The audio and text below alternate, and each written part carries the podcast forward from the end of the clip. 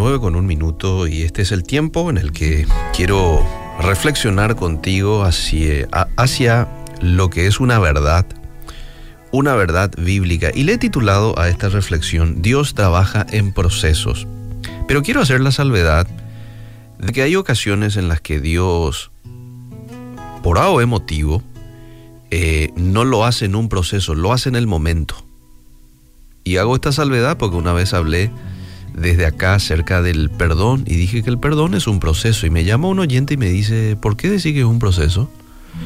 No, es porque así es como Dios trabaja despacito con el corazón de uno. No. Y me contó su experiencia. Y me dijo, no, conmigo actuó en un momento. En un abrir y cerrar de ojos me dio un arrepentimiento y a la persona a quien le odiaba, le amé. Le amé entonces, se dan casos como esos, en algunos, eh, en algunos casos, eh, Dios actúa así. Entonces, haciendo esa salvedad, es que quiero decir de que muchas veces también Dios eh, actúa en procesos. Con Moisés, por ejemplo, Dios actuó en proceso. Hay un texto en Éxodo 3:10 en donde dice, cuando Dios habla con Moisés y le dice, por tanto, ven ahora y yo te voy a enviar a Faraón para que saques de Egipto a mi pueblo, los hijos de Israel. Y dice que Moisés respondió a Dios, ¿quién soy yo para que vaya Faraón y saque de Egipto a los hijos de Israel? ¿Quién soy yo?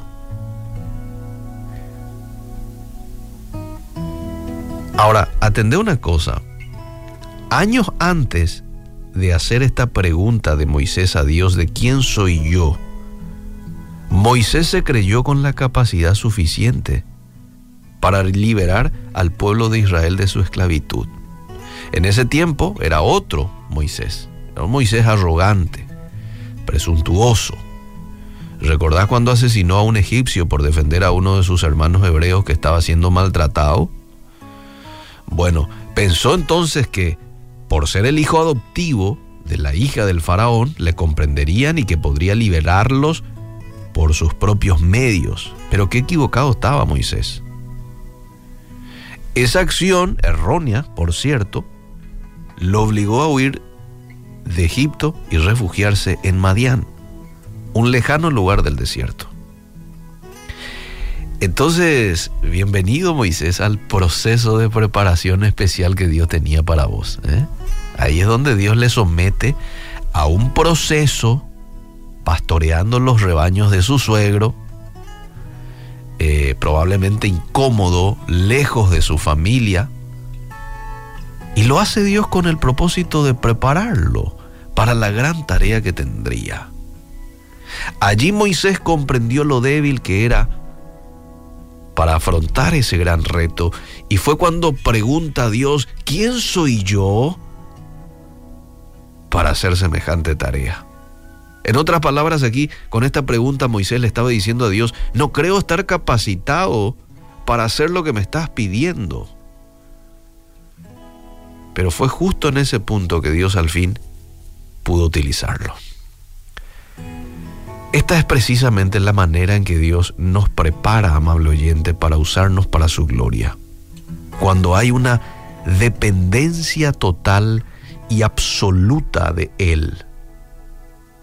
Cuando no sea nada de nosotros, cuando sea todo de Él. Aquí quería llegar Dios, con el corazón de Moisés, para que Él de ahora en adelante dependa totalmente de Dios y no en su impulsividad y no en su este, sentimiento del momento, eh, actuando de manera carnal como lo hizo en el pasado. Ahora era otro Moisés. Otro personaje de la Biblia que nos sirve de ejemplo en que Dios actúa muchas veces en un proceso, preparándonos, es David. Fíjate vos que David, después ya de eh, haber sido ungido como el próximo rey de Israel, tuvo que ser perseguido, tuvo que ser acosado por el rey del momento a quien ya Dios le había dejado, Saúl. Y David se sentía indefenso, se escondía en cuevas clamando por una protección divina. Pero eso, ese proceso, esa incomodidad, finalmente lo condujo a convertirse en un gran rey y uno de los más prominentes de Israel. Los tratos de Dios a veces son difíciles de comprender.